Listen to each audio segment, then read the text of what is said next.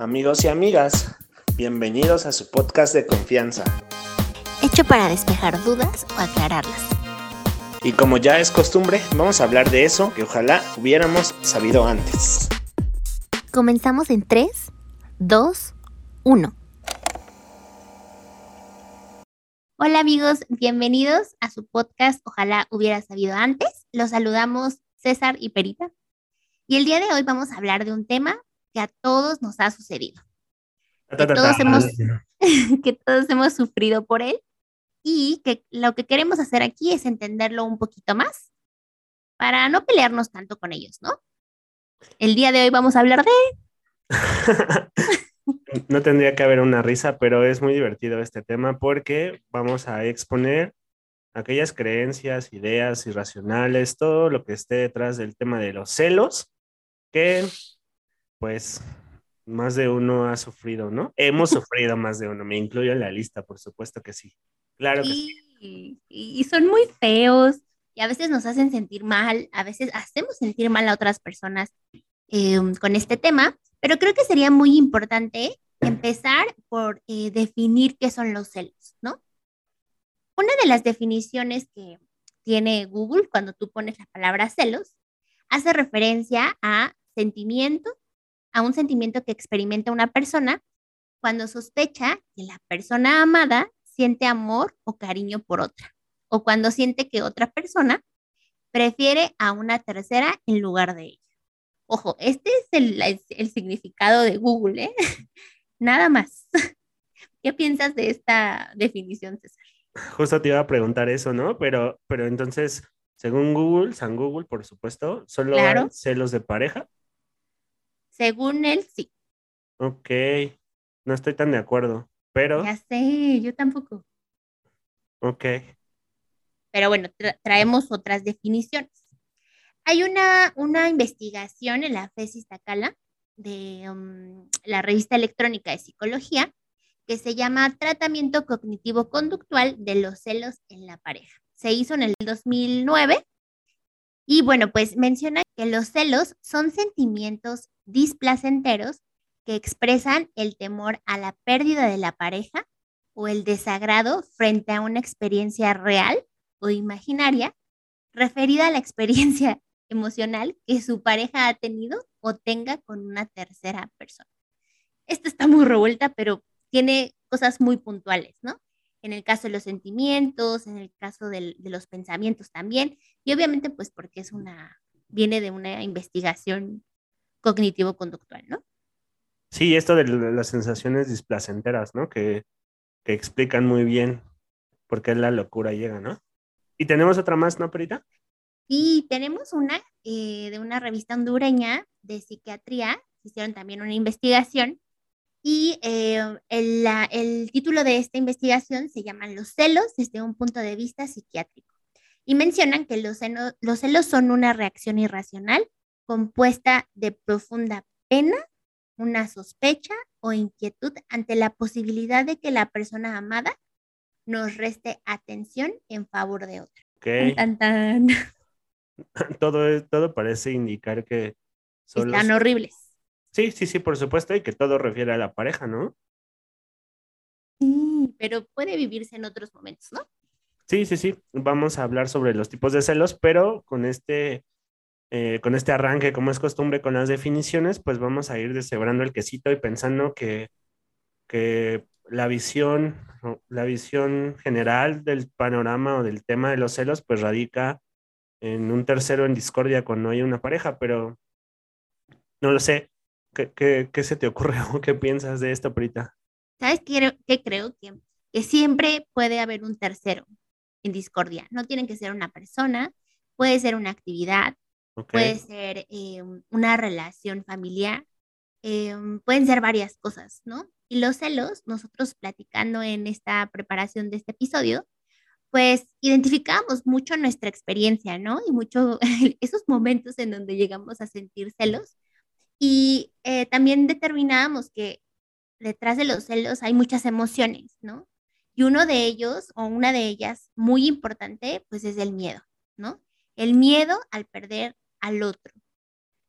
¿Qué más? ¿Qué otra emoción e-, entraría, Antes de pasar a, otra emoción, eh, en este tema del miedo, pienso en, en la influencia de la percepción sobre el tiempo.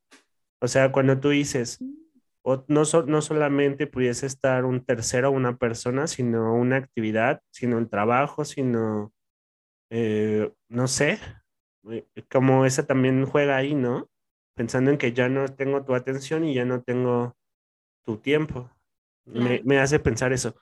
Ahora, de otra emoción, pues la ansiedad, diría el perrito mamado. Ah, ¿no? ¿Cómo se llama? La ansiedad, por supuesto, ¿no? Que creo que es como el ajonjolí del mole, ¿no? Sí, pues, pues, estás preocupado por qué está pasando, qué va a pasar. Y, y, creo que coincido un poco con esta definición de son ideas irracionales que igual no han pasado, este, pero que tú te estás haciendo en tu cabeza y te haces todo una película. Y pues yo creo que los celos son una respuesta a todas esas emociones. Y el, el tema, hay que recordar, eh, la ansiedad, ¿no? Es este, esta onda de vivir en el futuro. Y justo es qué va a hacer, qué estará haciendo, shalala, shalala, shalala. ¿Identificas otra emoción, Perita? Sí, creo que también el enojo, ¿no? El enojo ahí está medio escondidillo. tal vez no sale en una primera instancia, tal vez sale primero el miedo o la ansiedad, pero detrás siempre hay esta inconformidad de que no pasa lo que yo quiero que pase o de que no eh, me quieres lo suficiente como a mí me gustaría que fuera, o el nivel de confianza que me gustaría tener, o el nivel de atención, y así podemos poner un montón de palabras ahí. Entonces, creo que el enojo también está ahí medio escondidillo, eh, y bueno, también desencadena otro tipo de comportamientos y de pensamientos hacia uno mismo, ¿no? Hacia lo que yo considero de mí misma. creo que los celos son una respuesta ante todas estas emociones donde no sabemos qué hacer con ellas. Y si, es, si está el miedo, si está el enojo, yo creo que también está la tristeza, ¿no? En función de, de pues que todo ese de desencadenante de pensamientos irremediablemente termina sintiéndonos, hacernos sentir tristes más bien, ¿no? Y, y, y en el tema de emociones, ¿crees que, ¿crees que exista la alegría en el tema de los celos. Ya así bien perverso el asunto, así. Pues, pues, sí, ¿no? Si ya vamos a hablar de cosas feas, pues entremos de bien, ¿no? No lo sé, es muy interesante, ¿no? O sea, es muy interesante pensar que dentro, bueno, sí, sí puede haber, ya, ya me cayó un ejemplo en la cabeza, me cayó una persona en la cabeza. A ver, échale. Sentían esa felicidad por el control de la otra persona y por decir, si yo hago este tipo de acción, yo sé que la otra persona va a responder de esta manera. Y entonces los celos se volvían parte de cómo relacionarse con su pareja. Ok, ok. Entonces, entonces sí, creo que sí, me cayó en cuenta. Habría que analizar este tema de si los celos nos hacen pasar por todas las emociones, qué tan eh, constructivo o qué tan positivo pudiese ser a la salud, ¿no? Creo que ese, ese sería el, el eje central del, tema. Y hace rato estabas diciendo algo sobre la confianza. Eh, ¿Podrías eh, como ampliar esa idea? Porque no, no, no la alcancé a entender. Sí, hablábamos como del tema de como los celos em, impactan en tantas emociones e impactan en tu relación con una persona, con, y con una persona en general, no con una, una pareja. Em, tiene que ver también con lo, el, nivel de confianza que tú depositas en una persona, ¿no? Y que tienes tú. En esta plática de qué tantas emociones eh, se viven en los celos, pues platicábamos también de la confianza, de cuando tú cedes la confianza a otra persona, ¿no? O sea, pensemos cuando tú has cedido tu confianza a otra persona, César, ¿cómo te sientes?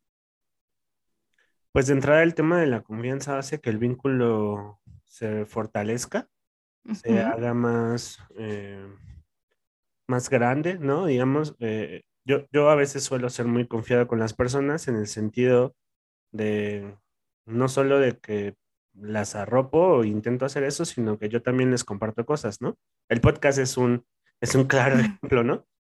Pero ahorita que estabas diciendo eso de la confianza, eh, yo pensaba que si la persona por la cual yo siento celos es la que rompe la confianza, la que rompe mi confianza. O, como, como ya es conocido en la literatura, pues tiene que ver con otros temas que irremediablemente me llevan a, a la infancia, ¿no? En, el, en, ese sentido de cómo me vinculo y me relaciono con los demás, ¿no? Claro. O el aprendizaje que hemos tenido, ¿no? O sea, pienso en, en si alguien ha roto tu confianza en varias ocasiones, tal vez de la misma manera, es poco probable que tú puedas volver a confiar si no lo trabajaste, ¿no? Ok, y entonces ahí podríamos descubrir la primera idea irracional en, en este sentido y es el generalizar. Exacto. O sea, tú, Perita, me traicionaste y entonces todas las mujeres, porque tú eres mujer, son malas. O al revés, ¿no? Todos los hombres somos malos. Exacto. Pero también o sea, entiendo que esa es una idea irracional totalmente, porque no es verdad, ¿no? O sea, eso no existe, no todos son malos.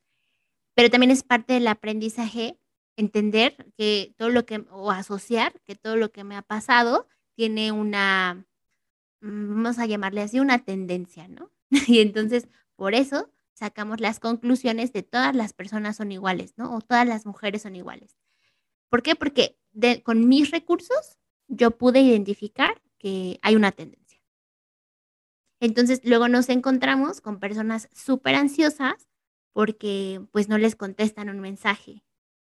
Y entonces el no contestar un mensaje en otra situación, con otra persona, en otro momento, significó miedo, miedo de que me estuvieran haciendo daño, ¿no? ¿Cómo me pueden hacer daño? Pues tal vez con otra persona, saliendo con otra eh, mujer, tal vez saliendo, me explico, como con esta, este, esta cadena inmensa de, de acciones que parten de mi cabeza y de mi aprendizaje. Sí, me, me, gustaría un poco ampliar la idea de las ideas irracionales porque muchas cosas, no solo los celos, tienen influencia en esto, ¿no? Claro. Las ideas irracionales son aquellos pensamientos, creencias que no son verídicas, que no están sustentadas y que de alguna manera generan una actitud ante la vida, ¿no? Como esto. Eh, a mí me lastimaron, entonces significa que me van a lastimar. O hay otra muy buena que a mí me gusta, es esta de idea de, de tener que caerle bien a todos. Yo les tengo que caer bien a todos. Eso tampoco es verdad porque, bueno, depende de cada persona. Y como dice una canción, uno no es monedita de oro. Pero el tema es ese, pues, ¿no? Que, están estas ideas irracionales en la mente que nos guían y que nos hacen eh, tener una actitud ante la vida y que luego generan angustia, malestar o algún tipo de sufrimiento. Entonces, eh, quería un poco ampliar esta idea porque nos va a servir eh, para el desarrollo del episodio, ¿no? Sí, totalmente, sí.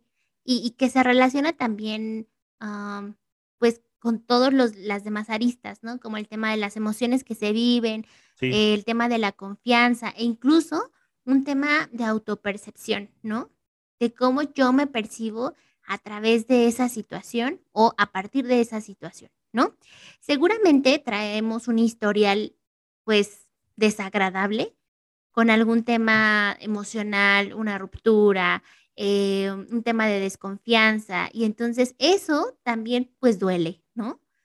Y cuando no sanas el dolor y de repente medio lo parchas ahí con, que con el deporte, que con las salidas, cuando haces ese tipo de parches. un momento, estás diciendo que irme al gimnasio no es al gym. ¿No, es terapia? Gimnasio, gimnasio, no sé cómo se diga, ¿no es terapia? No, no es terapia. Ah, ya pagué todo el año. A ver, Me salía más barato, ¿no? Sí. sí, entonces hacemos estos parchecitos y de repente, pues cuando sale otra vez la situación, otra vez nos volvemos a poner, vamos a poner entre comillas mal, ¿no? He escuchado esta otra canción de no sé, que es un grupo de banda que dice que voy a ser tu peor pesadilla. Novio tóxico, el tóxico, creo que se llama. Sí. ¿La has escuchado? Sí, la he escuchado. Quiero, quiero hablar de eso más adelante, pero, pero... Qué fuerte. Fans de Grupo Firme, lo sentimos. A mí me gusta una canción. A mí también, pero, pero es en específico. Híjole, está muy complicado porque justo esas ideas irracionales son las que mantienen esas conductas. Claro. Pensando en, que el primer amor de nosotros son nuestros padres. y el índice de abandono es muy elevado, sobre todo de los papás, de, los hombres. Luego entonces, una mamá que se queda al cuidado de, de los hijos, ¿no? Pues no puede suplir estas dos, estas dos partes, entonces irremediablemente termina fracturando el amor y entonces si tus primeros amores, que son tus papás, y no tuviste un buen vínculo con ellos, un vínculo sano, un apego seguro, pues creces con estas ideas, ¿no? Ya hay una decepción que tienes que cuidar y entonces cuando viene la pareja, pues me desvivo por ella. Claro. Y pensamos en esos, en esos amores de secundaria que creíamos nosotros que nos íbamos a casar con ellos. Qué oso. O, sea, sí por el calor del momento, pero también hay una condición emocional detrás de eso porque claro. hace que te desvivas por el otro. O sea, no es normal. Pareciera, pero no es normal. Si alguien de secundaria nos está escuchando, no es normal que te quieras casar con tu compañerito. Me acordé de Diarios de una Pasión y la actriz es muy, muy cabroncita, ¿no? Con, con, con el vato, ¿no? Y el vato también así bien carente y entonces eso se convierte en una película romántica aclamada por la cultura, pero en realidad es un tributo a los arrebatos carnales y emocionales. Perdóneme. No, no, no, es que está perfecto porque ese tipo de comportamientos nos llevan a sentir estas cosas, ¿no? Como esta euforia por ese amor que, o sea, pienso en, es que lo vi en el metro y entonces me enamoré de la primera vista, ¿no? O sea, ni te topa, ¿no? O sea, no hay posibilidad. No hay posibilidad. Y hay personas que, que lo dicen así, ¿no? Como que sí, yo lo vi, fue amor a primera vista. No lo sé, o sea, siento que Diario de una Pasión es mucho eso, ¿no? Vivir como en esta euforia del amor, esta euforia del sexo, esta euforia de yo soy tuyo y tú eres mío y le hizo una casa, la esperó un buen de tiempo. Claro, y no vivió. Y no vivió. Y eso no es amor, por supuesto. Claro que no, porque aparte no dejas continuar al otro con su vida. Pues ese es el tema, ¿no? Que, que la, la cultura, la, el cristianismo nos ha hecho pensar que sufrir es merecer. Y de ahí vamos a los tipos de celos, en ese sentido de, de que sí, San Google, ¿no? Eh, nuestros hermanos de Iztacala y la otra de psiquiatría, pues generalmente llevaban su mirada al tema de parejas, pero ¿qué hay de los celos por un compañero del trabajo? ¿Qué hay los celos entre hermanos, que es muy común. Entre hermanos, claro. ¿Tenías celos de tus hermanos? vamos a sacar, era lo que te iba a preguntar. o sea, ¿cuándo recuerdas como esta emoción de sentir celos? Ah, cuando me... Dime, dime, dime. Cuando me di cuenta que había un hijo favorito. ¡Pum! ¿Papás? aunque digan que no, Siempre hay un hijo favorito. Sí, yo sé. Todo, bueno, spoiler de la vida, siempre va a haber un hermano favorito. Un hijo favorito. Sí, cuando no eres tú, tienes celos. si no sabes que eres tú, busca a tus hermanos, ¿eh? Porque seguro no eres tú. Sí, sí, si dudas, entonces no eres tú. Está muy, muy bueno el test. Híjole, yo creo que también muy similar, o sea, como en esta cuestión de yo tengo un lugar y de repente llega alguien y solo por su presencia ya no tengo ese lugar, ¿no? Y puede ser el lugar eh, metafóricamente, eh, en cariño, en tiempo, en atenciones, y yo creo que sí lo viví desde chiquita. Yo creo que los celos no solamente vienen desde la pareja, sino desde las personas con las que nos relacionamos, tenemos relaciones profundas y de repente nos sentimos, entre comillas, defraudados, ¿no? o que defraudaron nuestra confianza. Exacto, no, no sé si te ha pasado en el trabajo, pero a mí sí me ha pasado y de repente el tema de la competencia se desata. Y pienso en los celos de pareja y pienso en los otros tipos de celos en donde llevan al individuo que siente eso a competir con todos y con todo. Y eso es un desgaste muy cañón. Y me haces pensar, y, y quiero ponerlo en la mesa, si los celos se aprenden o son innatos. ¿sabes qué pienso? Que, que vienen de emociones muy primitivas, vamos a, a, ponerlo así, como de estas emociones en las donde me dejo llevar. Por ejemplo, el enojo, por ejemplo, el miedo, ¿no? Que no lo aprendes, sino que lo sientes y después entiendes que eso es miedo o que eso es enojo. Yo creo que es algo muy primitivo en donde decir, esta es mi roca, ¿por qué quieres mi roca? ¿No? ¿O por qué conseguiste una roca? Siento que es así, pero que se conceptualiza y se vuelve mucho más complejo cuando entendemos que estos comportamientos impactan en el otro, que tienen un cierto control y que aparte me dan un papel. ¿Me explico? Entonces siento que, híjole, se complementa por muchas cosas. Ahora, ¿sabías que los pingüinos cuando no tienen hijos se roban pingüinos bebés de otros, de otros pingüinos? ¿Por? Pues no sé si son celos de que los otros pingüinos sí tuvieron bebés. En serio sí lo hacen, no lo sabía, pero lo vi en un documental y sí lo hacen. Pienso, los celos, no sé si llamarlos celos, pero, pero cuando llega un león más joven a, la, manada de leones y tienen que pelearse por, y, pierde el, león viejo, eso sería una conducta, eh, o sea, como en esto que tú dices, como de un cerebro muy primitivo que nos hace ser muy animalescos. Y cuando tú estás hablando, lo primero en lo que pienso es que la primera cosa es mía y como reacciono es con enojo. No me la quites, es mía. Y de ahí quiero brincar al tema de la violencia contra la mujer y el consentimiento que, no, que no brincamos los hombres. Pero bueno, ahorita lo tocamos. ¿Tú qué piensas de eso? O sea, ¿piensas que sí puede ser un tema muy contextual? O sea, que aprendes a cómo ser celoso. Yo coincido contigo en el, en el sentido, en la idea de que creer que algo es mío puede generar esta conducta violenta impulsada por el enojo y que me lleva a defenderme. Es así, eso sí creo ahí, pero cómo brinco a la ansiedad y cómo brinco al miedo, creo que sí tiene que ver con un proceso cognitivo. Sí, donde ya se involucran más cosas, ¿no? Ya, y ya metido en el remolino de emociones. Claro. Totalmente. Y sabes que creo que creo que la idea muy básica ya cuando se contextualiza es que tenemos miedo a perder, ¿no? Sí, en eso estaba pensando. Miedo a perder a la pareja, miedo a perder la rutina, miedo a perder mi trabajo. Y entonces eso está bien cañón porque pues enfrentar el miedo, enfrentar el miedo, ¿no? Es muy fuerte.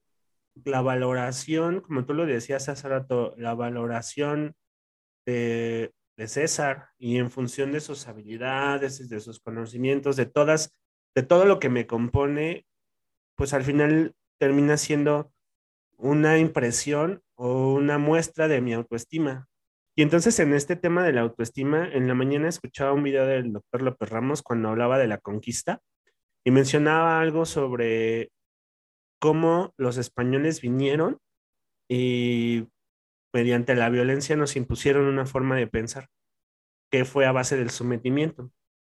Yo me quedé pensando si, si bien ya logramos una independencia física, creo que no hemos logrado una independencia mental. Necesitamos descolonizar el pensamiento porque creo que se relaciona muy cañón el tema de yo no merezco, el tema de yo no soy suficiente, el tema de yo no valgo, el tema de negarme siempre, y eso potencia mi miedo. Y por supuesto que desde allí, desde esa valoración, cuando, cuando tengo que enfrentar algo como que vas a trabajar más tiempo, que vas a convivir con hombres, que vas a tener amigos hombres, ¿no?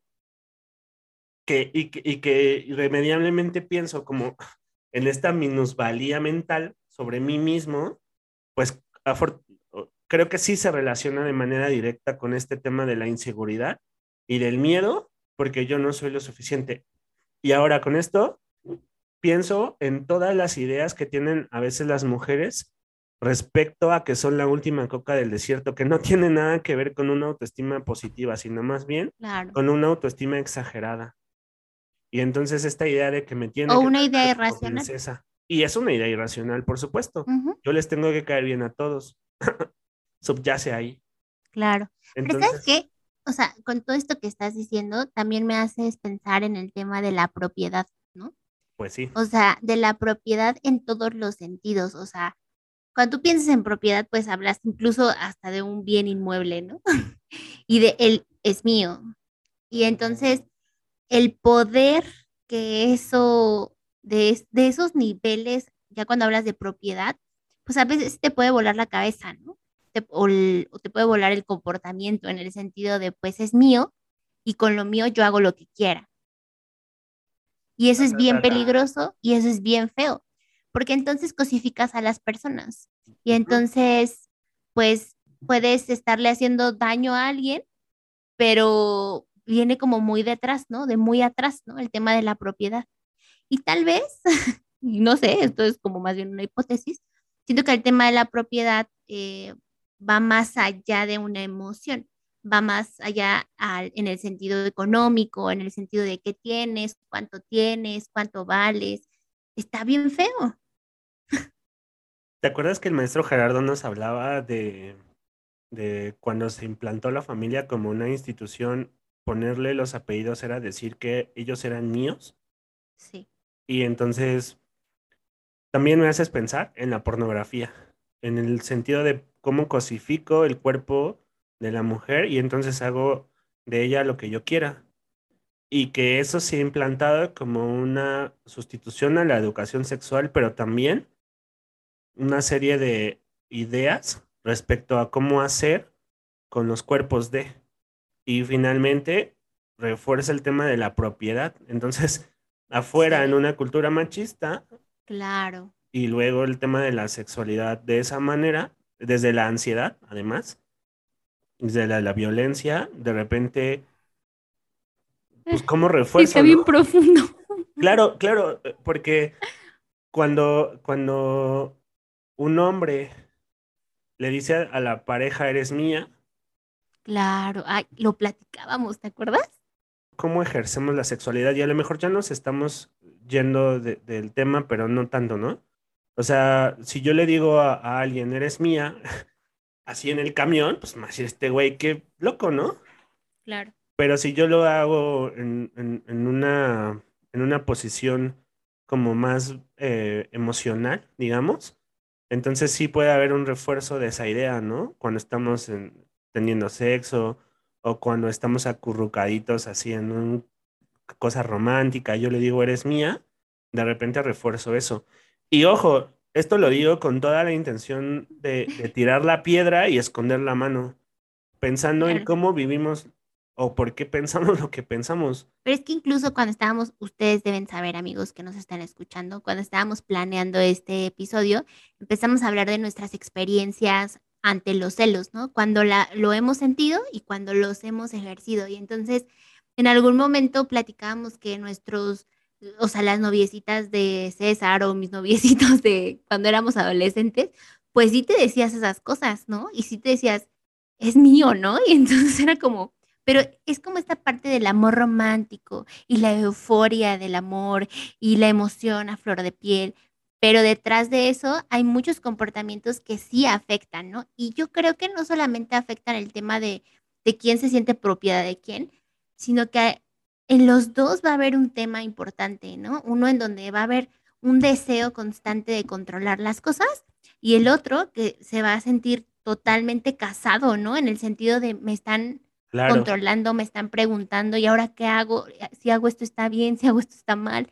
En el mejor de los casos, donde los dos quieren vivir, entre comillas, tranquilamente, ¿no? Y, lidiar con esta relación entre yo te controlo y tú, tú te dejas controlar. En el peor de los casos, pues genera violencia, ¿no? Porque ¿por qué me estás diciendo en dónde estoy? Ya me vas a hacer otro de tus dramas. Y como yo no sé gestionar eso, ¿no? Y eso puede ir desde una bofetada hasta un asesinato. ¿no? Sí. sé, que está bien extremo, o sea, sé que está muy, o sea, está muy explícito lo que estamos diciendo, pero es que una cosita tan pequeña que puede ser como de, ay, sí, yo celos. Yo, o sea, yo tuve amigas que dijeron, es que no me cela, no me quiere. Y, y uno que era pequeño en ese momento decía, claro, porque no le importa. ¿no? Pero tiene que ver con lo que pensamos acerca del amor, con lo que pensamos acerca de lo que es el amor, ¿no? tenía una novia que me decía eso, ¿no? Que yo no la celaba, entonces yo no la quería. Y su anterior relación, o sea, el antes de mí, pues era un loco que le revisaba el celular, que todo el tiempo le estaba llamando, que iba y se metía con su mamá, en el sentido de estar con ella, pues, o sea, de ir a platicar con ella, así, no, Ah. no del otro. Yo, y yo, señorita Laura. No de eso, ¿no? Y entonces en algún momento me dijo, voy a salir con mis amigos y yo, pues que te bendiga Dios. Y regresó y me la hizo de a dos porque no le dije nada. analizar esas cosas y ponerles nombre y platicarlas es- son importantes porque así podemos identificar estos comportamientos que no nos favorecen en nada, ¿no? Ujú. Y creo que todo lo que hemos estado hablando son como consecuencias de los celos, pero también creo que un ingrediente muy importante es la confianza. O sea, ya lo habíamos mencionado, pero quiero como traer, como si fuera una bolita mágica, la confianza es muy importante, ¿no? O sea, en cualquier relación es muy importante. Creo que se relaciona directamente con el tema de la infidelidad, ¿te acuerdas? Como de yo cedo mi confianza y alguien la rompe. Pero esa confianza que nosotros también damos a los demás, pues también es de nosotros hacia nosotros. Y si eso no lo fomentamos, no lo trabajamos, no lo hacemos crecer, muy probablemente nos pongamos eufóricos con cualquier situación. Y, y radica, yo creo que es, eh, radica el problema en, e- ahí, ¿no? En el sentido de saber quién soy, saber qué puedo hacer, saber dónde están mis límites, saber qué quiero y saber qué puedo tolerar, porque pues está muy complicado que andes cuidando al otro como si fuera su mamá, su papá, no lo sé. Está muy complicado que eh, pues estés todo el tiempo intentando saber dónde está, qué está haciendo, porque finalmente eso es la locura. Y pensaba también en por qué los millennials y en realidad pues muchas personas tenemos problemas para relacionarnos con nosotros y para tener una pareja estable. O sea, sí o sí está relacionado no solo el tema de los celos, sino el tema de la autoestima, el tema de la convivencia con los otros. Te, te preguntaría, ¿tú qué quieres en una pareja? ¿Sabes? Y entonces me podrías dar una lista de, de cualidades y cosas. Y cuando yo te pregunte, ¿y tú qué estás dispuesto a dar? Y tú me digas que amor y cariño y confianza, pues digo, está bien padre, pero no es suficiente. Claro. Y sabes que también tiene mucho que ver la idea del amor romántico, ¿no? Por, Por ejemplo, supuesto. si tú me preguntaras, eh, oye, eh, ¿qué quieres? Te doy la lista y tú qué estás dispuesto a dar y entonces empezamos con estas ondas de la media naranja, ¿no? Entonces tú das 50 y yo doy 50. ¿Por? O sea, no, no tienes que dar la mitad de ti. ¿Por qué no das todo? ¿No? Ah, pues porque seguramente tienes miedo de que te hagan algo malo, ¿no? De que al dar todo, pues se vayan. Y entonces tenemos estos clichés espantosos de, bueno, no le contestes tan rápido, ¿no? Porque si le contestas rápido, entonces va a pensar que estás surgida. No le llames, porque ¿cómo le vas a llamar tú? No te acuestes con él la primera cita, ¿qué va a pensar? Entonces estos clichés vienen mucho de esa media naranja y de este amor romántico y del tema del conquistador. Yo te, yo te cortejo a ti, ¿no? que en algún momento lo hemos mencionado, pero que se relaciona indudablemente con el tema de los celos y el tema de la propiedad. Entonces, es, es un cúmulo de un montón de cosas, ¿no? Aborrezco ese tema del cortejo. Me haces pensar que cuando tienes miedo a que se vaya, lo único seguro es que la vida se te va a ir. Eso es lo único seguro, porque vas a estar ahí cachando las moscas, no moviéndote, moviéndote, y no vas, o sea, y no vas, ¿no? Eso es único seguro, creo, que la vida sí se te va a ir por indeciso indecisa. Y o inseguro, ¿no? sí, sí, sí, sí, son primos hermanos, seguro. Eh, cuando hablas del cortejo, me haces pensar en diarios de una pasión, ¿no? Le hizo una casa.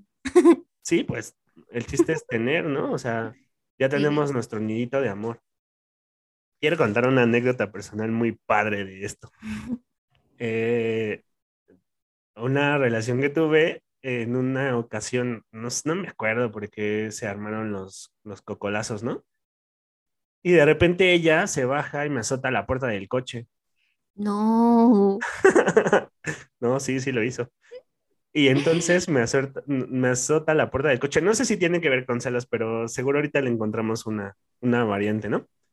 En este mismo tema del amor romántico, ella era muy arrebatada, ella era muy así. Y entonces se baja, me azota la puerta y pensaba ella que yo iba a ir detrás de ella. Que lo más normal que hubiese pasado era que yo hiciera eso, ¿no?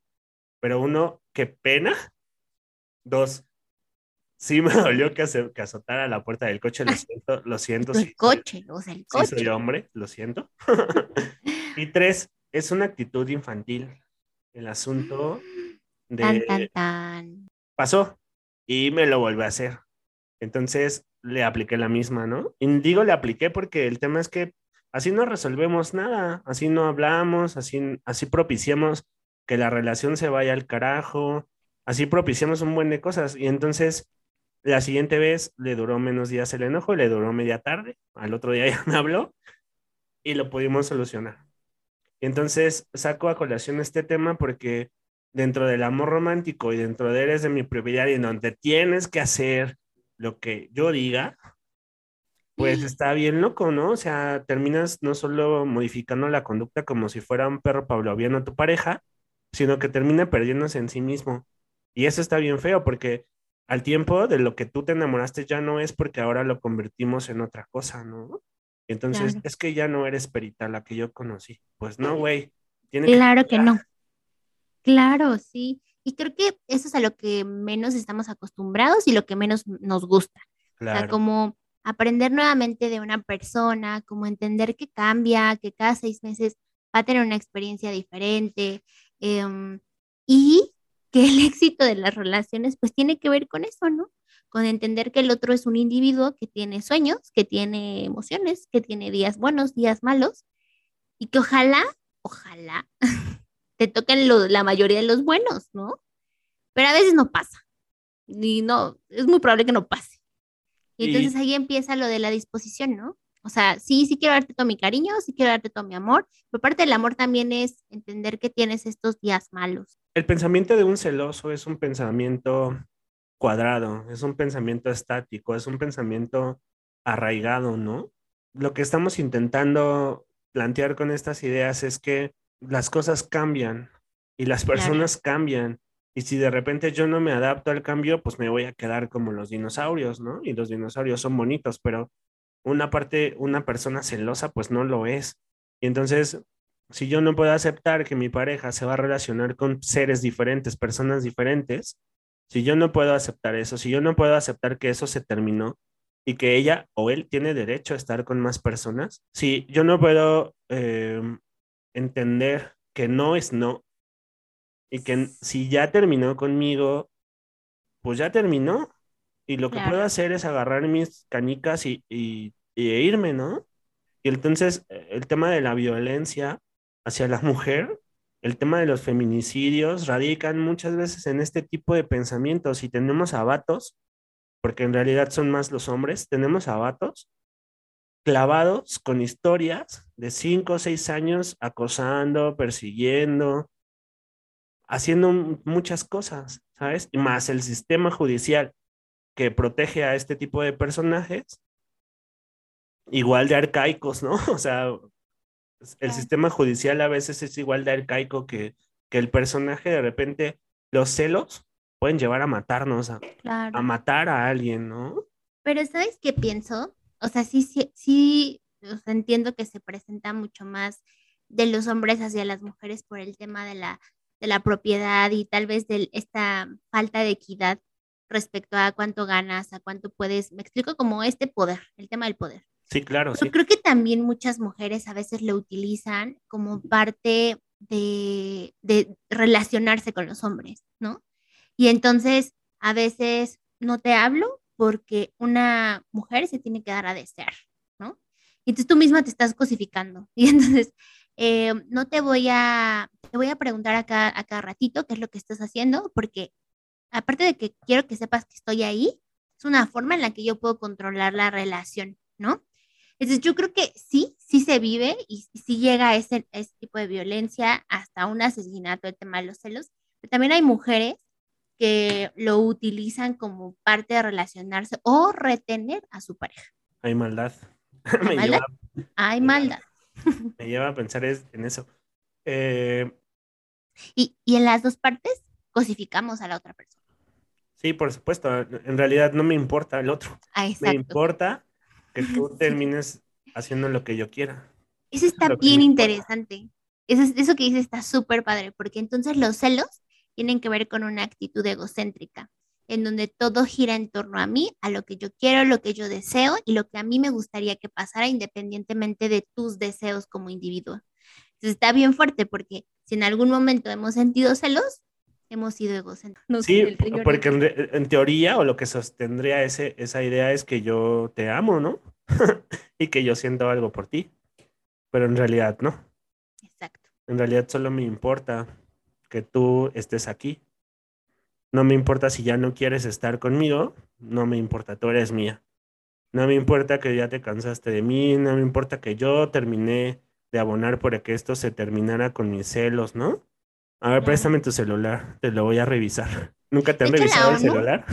no, nunca. Incluso la ONU, eh, por ejemplo, en el caso de las personas que están casadas y hay una que ya no quiere seguir en la relación, la ONU dice, si una persona ya no quiere seguir en la relación, no hay, no hay necesidad de que vayan a sesiones como antes pasaba, en donde, ay, a ver, vamos a, que se reconcilien, ¿no? No, ahora, si una persona ya no quiere estar, es su derecho no querer estar. Entonces está bien padre porque se va modificando toda la estructura para favorecer las, la integridad, ¿no? De todas las personas que tal vez se encuentran en una relación, en una situación que no les favorece y que más bien les afecta físicamente, emocionalmente. Entonces, sí, o sea, pensemos como en el tema, el que el tema de los celos sí tiene un resultado muy negativo en la otra persona. Ahorita que decías de los psicólogos, y entonces la terapia de pareja, ahora qué va a pasar. Pero está súper chido porque ya no tengo que esperar a, ¿sabes? no, no sé si te ha pasado eso, pero cuando ya estás en las últimas con alguien, de repente hay uno que ya no está. Como eso que lo hablábamos el otro día, ¿no? Que el duelo se, que el duelo se puede vivir en la relación. Claro. Y entonces pienso en lo ensimismado que está en la otra parte de que no ve los problemas y entonces pues se hace un, ¿qué? Un círculo de violencia bastante feo, ¿no? Porque yo creo que incluso la indiferencia es una respuesta, o sea, la indiferencia, el hecho de que no convivas, de que no compartas, es un síntoma de que algo está mal. Pues es que la indiferencia es, no hay, no hay, un, no hay un vínculo emocional. Solo soy un bulto ahí. Eres otro mueble, ¿no? Sí. Como o eres Rumi. O eres el Rumi. Pero con el Rumi al menos lo ves como, güey, ¿qué pedo? Tu mitad de la renta, ¿qué pedo, no? Sí, claro.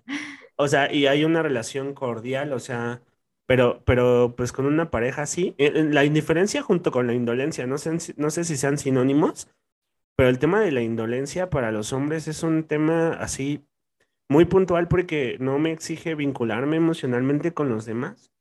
¿Sabes? ¿Has visto esos TikToks donde, donde salen las chicas diciendo mi esposo conmigo y sale este güey bien jetón? Mi esposo con sus amigos y pone una foto, una comparación de fotos ah, y con sus compas está así. Entonces pienso en ese tipo de cosas. Pienso, también vi otro TikTok en donde decía, gracias señorita del Starbucks por, por echarme a perder mi día y entonces la morra se pone loca porque le puso su nombre en el vasito con una carita feliz y la morra se enojó. Cosas de esas, cosas de esas, ¿no? Y entonces eh, yo no volvería a salir con una pareja que fuera así, como bien egocéntrica, ¿no? Yo sí quiero una pareja que sea empática con mis procesos y que pueda entender que si estoy enojado, que si algo me molesta, pueda expresarlo y podamos llegar a un acuerdo, ¿no? Y sabes que yo creo que todos piensan que es un mito poder encontrarlo. Claro. O poder encontrar una pareja así. Pues El punto es que, o sea, yo creo que sí, o sea, con esas características sí está como muy complicado, pero el problema es ese, ¿no? Como pensar en el producto terminado y no que es una constante que se va construyendo. Porque si no, entonces tú dices, ah, quiero ese, ¿no? Y quiero este, ah, este ya no lo quiero. Y no es así de sencillo, porque cada uno va construyendo lo que es en el día a día. Nosotros no estamos aquí solo porque terminamos la carrera, ¿no? O sea, hubo un camino detrás y estoy segura que todavía traemos un camino por delante. Pero si eso no lo entendemos en las relaciones a cualquier tipo, ¿no? O sea, me refiero a pareja, familia, hermanos, amigos, que se va transformando y que tal vez en algún momento tú tomas un papel diferente por X o Y razón, eh, estamos hablando de productos terminados que pues tienen vigencia, ¿no? Ayer fui a una plaza y me comí una hamburguesa, ¿no? y lo único que fue, eh, hice fue pedirla y esperé y me la dieron. Y ahorita que estás diciendo eso, me haces pensar en el, en el proceso. Y entonces, no solo en el proceso de fabricación, entre comillas, del el otro, sino en el mismo proceso mío. Y entonces, ¿cuándo voy a terminar de crecer? ¿Cuándo voy a terminar de aprender? ¿Cuándo? Pues yo creo que hasta que te mueras, ¿no? Pues sí. Y entonces, por eso siempre estoy ahí sentadito deseando que venga mi príncipe azul, ¿no? O mi, o mi qué. Pues sí, porque está más padre, o sea, está más padre ya llegar al resultado y no vivir el proceso. Y estamos bien acostumbrados a tener ese tipo de respuestas, ¿no? Como yo ahorita puedo comprar una lavadora y no tengo que ir a la tienda a comprarla. Tengo, puedo comprar el súper por mi teléfono. Entonces, no, me explico cómo esta inmediatez y esta, esta accesibilidad a tenerlo todo de inmediato, todo listo y, tienes un montón de opciones. Y entonces, pues sí, obviamente que con esa, esa forma, pues te da mucha flojera invertirle algo, ¿no? Claro, ojalá hubiera sabido antes que una relación sana requiere de conversaciones incómodas. Sí, totalmente. Y, que los celos no son positivos. No, no, no, no, en, ningún momento. Eh, ¿Cómo le expreso a mi pareja que me siento inseguro porque su compañero de trabajo tiene coche, la lleva a casa, ¿Cómo, me, ¿Cómo le expreso a mi novio que su amiguita, ¿no? Y lo, digo en ese tono, su amiguita me cae mal. ¿Sabes qué? Híjole, o sea, pienso en los momentos, yo cuando era joven, que tal vez fui así de intensa y, pues sí, no ves más allá de tus narices, ¿no? No, pues es que no me importa. Claro, y entonces lo que importa es el cómo tal vez yo me siento y pues, medio me importa lo que tú sientes y está horrible, pero pues igual tiene que ver con todo lo que platicamos, ¿no? Con tu historia, con el contexto, pero otra vez vamos a sonar bien revolucionarios, pues sí se puede modificar, ¿no? Si puedes tener una visión diferente de la vida, de lo que eres, del amor, solo hay que ir a terapia. Idea racional número 114, yo soy así, y así me y nadie va a cambiar. Sí. Y así me voy a morir. Todos. Hay que hacer un, conteo. Idea racional número 83. Y entonces, ¿hacia dónde vamos? ¿O cuál sería la luz? La propuesta. O la puerta, o como quieras. Tan, tan, tan, tambores, por favor. Necesitamos. Como siempre, vayan a terapia. Necesitamos una caja de sonidos, productor. sí. Producción, producción. Somos los dos. ahora en el aguinaldo. a fin de año, amigos. Este, híjole, pues yo creo que la propuesta em, va encaminada en muchas cosas, ¿no?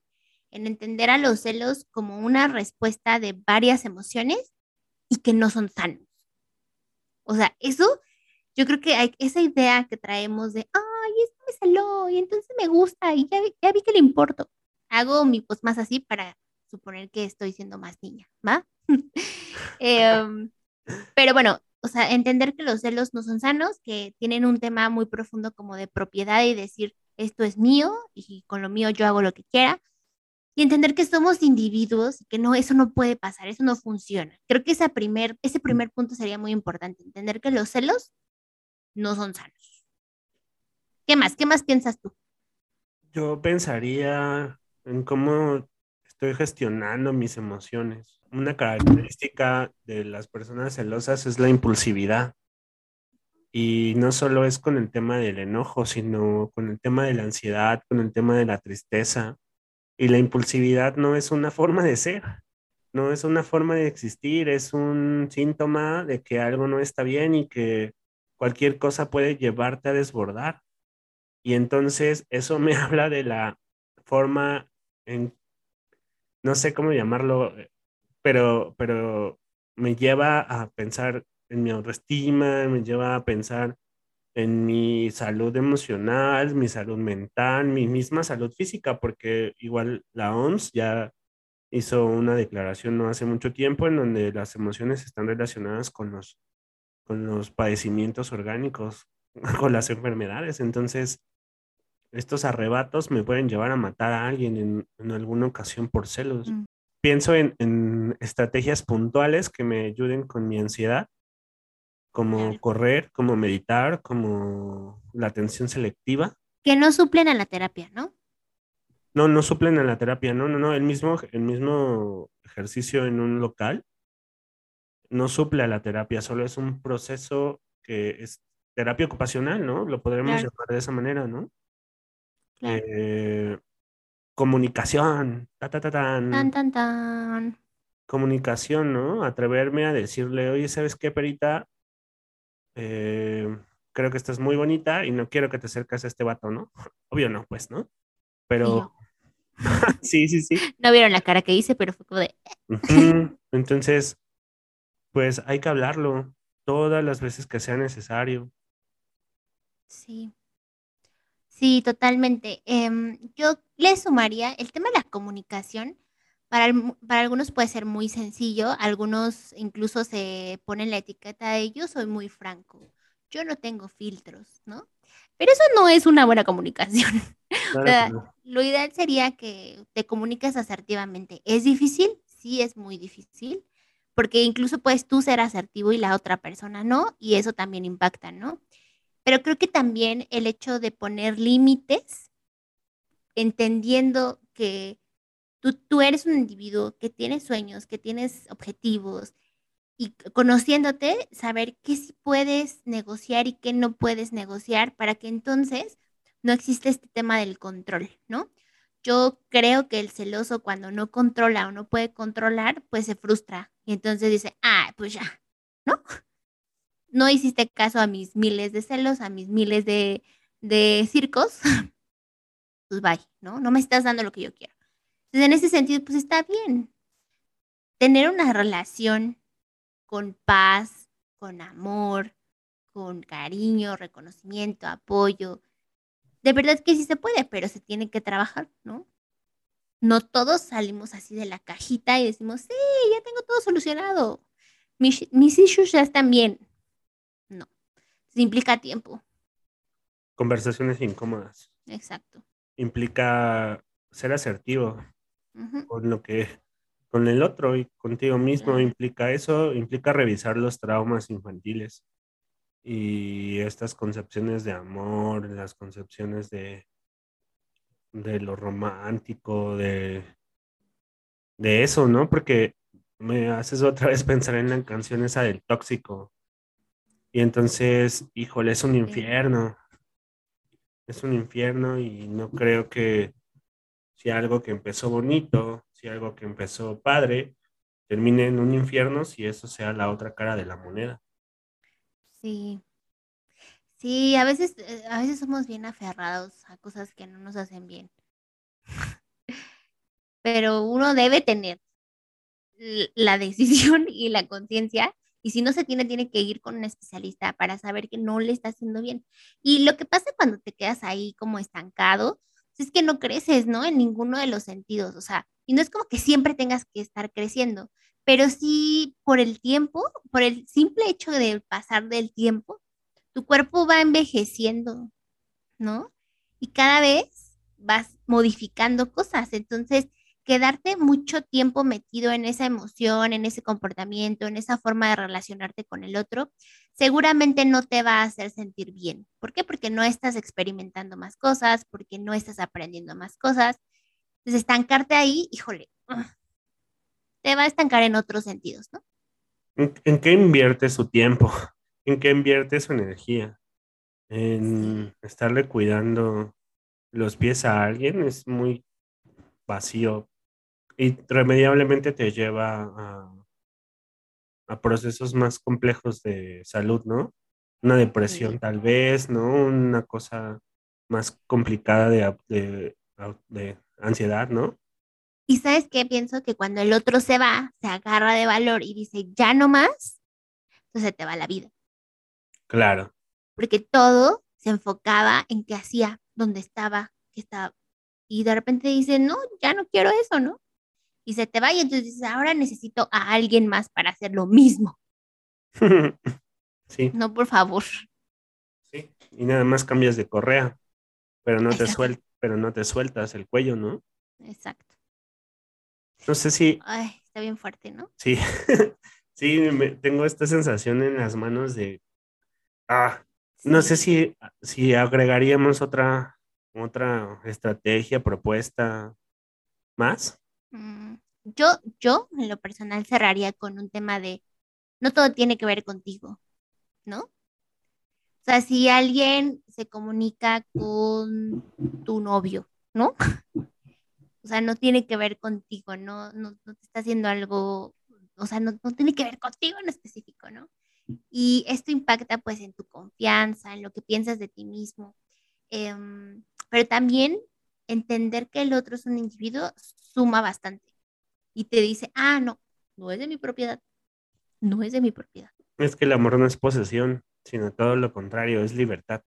Eh, esperemos hayamos aportado al tema, la reflexión, al bonito recuerdo de los celos, porque era inevitable que lo teníamos que hablar en el sentido de qué y cómo estamos viviendo, de todos los pacientes que llegan a la consulta buscando una pareja, lastimados por una pareja, y de repente ya no quieren amar porque lo lastimaron.